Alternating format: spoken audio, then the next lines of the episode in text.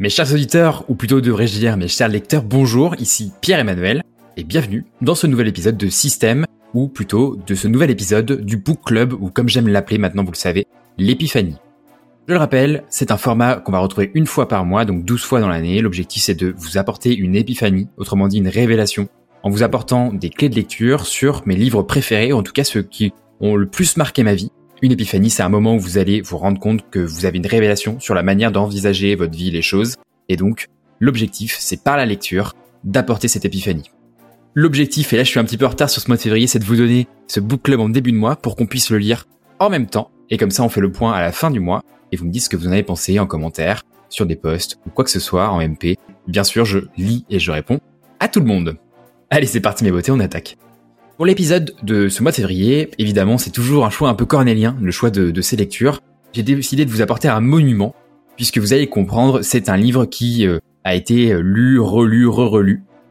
C'est un livre qui a particulièrement résonné pour moi il y a un an, un peu plus d'un an de ça. Je l'ai euh, lu, je pense, dans un moment où j'avais des questionnements sur moi-même. Et sans plus attendre, je vais vous révéler le nom de cet ouvrage. Le nom de cet ouvrage, c'est Man's Search for Meaning en anglais ou en français. Du coup, à la recherche du sens.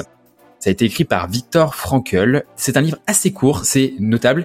Et petit spoiler alerte, c'est bien plus court que le prochain livre qui arrivera sur le mois de mars que je vous garde dans ma haute du Père Noël et qui va euh, aussi vous plaire, je pense. Alors en avant-propos, Victor Frankl, c'est un psychothérapeute qui a pour particularité d'avoir étudié des environnements très particuliers de souffrance.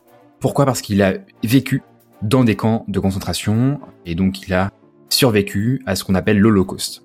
Pourquoi est-ce que vous ne vous suicidez pas? C'est la question par laquelle Victor Frankl commençait ses séances de psychothérapie. Cette question est critique puisqu'elle révèle en fait potentiellement pourquoi est-ce qu'on se maintient en vie, pourquoi est-ce qu'on s'accroche à la vie, qu'est-ce qui met du sens dans cette vie. Je vous ai choisi ce livre parce que tout simplement je pense qu'on évolue aujourd'hui dans une société qui manque de sens. Nos parents, nos grands-parents, nos arrière-grands-parents mettaient notamment du sens par leur travail, par le fait de se rattacher à des idées, qu'elle soit politique, qu'elle soit sociétale, par évidemment les religions qui avaient une place prépondérante dans la société et qui avaient pour but de mettre du sens dans la vie puisque ils faisaient croire en la vie après la mort. C'est toujours le cas aujourd'hui, mais pour autant, cette religion a perdu sa place de guide un peu moral et spirituel et en fait on l'a remplacée par une logique où l'individu prime avant tout. Cette recherche du sens de Viktor Frankl, elle explore de manière poignante la souffrance humaine et la quête de sens face à l'adversité extrême puisqu'elle s'appuie sur l'expérience de Frankel dans un contexte où il survit à l'Holocauste. Le livre, globalement, va réfléchir sur les défis psychologiques et existentiels auxquels sont confrontés les prisonniers dans le camp de concentration et ça souligne le pouvoir transformateur et critique de trouver un but et un sens dans la vie. Émerge alors un thème central dans le livre. La vie implique la souffrance, mais la survie dépend de la découverte d'un sens dans cette souffrance. Je vous le refais. La vie implique la souffrance, mais la survie dépend de la découverte d'un sens dans cette souffrance. Dans l'environnement déshumanisant d'un camp de concentration où l'autonomie est anéantie, Frankel affirme que la liberté ultime réside dans le choix de son attitude envers les circonstances. Grosso modo, ce qu'il dit c'est que on a un espace entre la situation vécue et ce qu'on a dans notre tête. cet espace, en fait, c'est votre liberté. Au fur et à mesure du livre, on voit les évolutions de certains prisonniers. Ils vivent évidemment des réponses psychologiques diverses et variées qui vont de l'engourdissement émotionnel à la régression. L'engourdissement émotionnel qui se traduit par l'apathie. Frankel souligne que même dans des conditions désespérées, les individus peuvent conserver leur liberté intérieure en faisant des choix conscients. Il souligne que l'état mental du prisonnier résulte de décisions personnelles plutôt que de simples facteurs circonstanciels.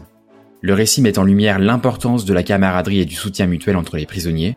On passe de la souffrance personnelle à la survie communautaire renforçant l'idée que le sens de la vie se découvre à travers la connexion et les expériences partagées.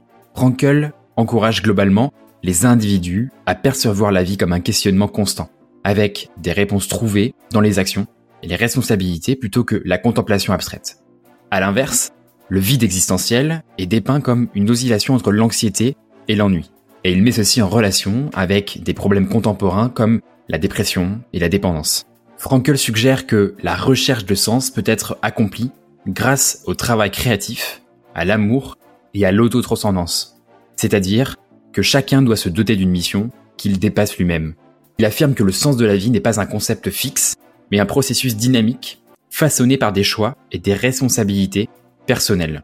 Il y a un passage très touchant sur l'amour, et plus globalement sur la connexion inhérente entre l'amour et le sens. Il remet en question la compréhension conventionnelle du plaisir et de la créativité, en expliquant que l'épanouissement réel découle de l'engagement significatif et de l'autotranscendance. Ça dénote énormément avec tout ce qu'on peut entendre aujourd'hui avec le fait de ne pas s'engager, de ne pas pouvoir potentiellement aimer sur le long terme. En fin de compte, la recherche du sens sert de témoignage de la résilience de l'esprit humain et de la capacité à trouver un but, même face à une souffrance inimaginable. Les idées existentielles de Frankel continuent de résonner, offrant des leçons précieuses sur la manière de naviguer à travers les défis de la vie et de découvrir un sens au milieu de l'adversité. Vous l'avez compris, j'ai particulièrement aimé ce livre, tout simplement parce qu'il nous invite à créer par l'existence, par les actions, par notre mouvement, du sens dans la vie. Il y a toujours deux combats entre l'existentialisme et l'essentialisme, et d'ailleurs on va en parler dans un prochain podcast avec euh, Fanny Nussbaum, qui m'a fait l'extrême privilège de bien vouloir partager un, podcast avec moi. Et plus j'avance, plus je crois que le sens se construit à mesure que nous évoluons dans la vie, à mesure que nous exécutons des choses, que nous faisons des actions, nous vivons des expériences. Par exemple, je n'ai jamais autant été changé, transformé, je n'ai jamais eu autant d'épiphanie que par mes voyages. Je vous donne quelques citations qui, j'espère, vous plairont et résonneront pour vous. Dans un camp de concentration, tout concourt à enlever au prisonnier son autonomie. Tous les buts habituels de son existence lui sont ravis. Il ne lui reste que la dernière des libertés humaines, choisir l'attitude qu'il adopte dans les situations qu'il est obligé de vivre. Et chacun de nous s'estimait chanceux d'être toujours en possession de son corps qui, après tout, respirait toujours. Tout homme peut, même dans des circonstances particulièrement pénibles, choisir ce qu'il deviendra. La souffrance et la dignité devant la mort témoignaient du fait qu'on ne peut enlever à un être humain sa liberté intérieure. C'est cette liberté spirituelle qu'on ne peut nous enlever qui donne du sens à la vie. C'est tout pour cet épisode du Book Club. J'espère que vous avez trouvé ces principes aussi enrichissants que moi. N'hésitez pas à partager vos réflexions dans les commentaires, dans mes messages privés. Évidemment, vous le savez, je les lis tous. Donc avec grand plaisir de pouvoir échanger avec vous.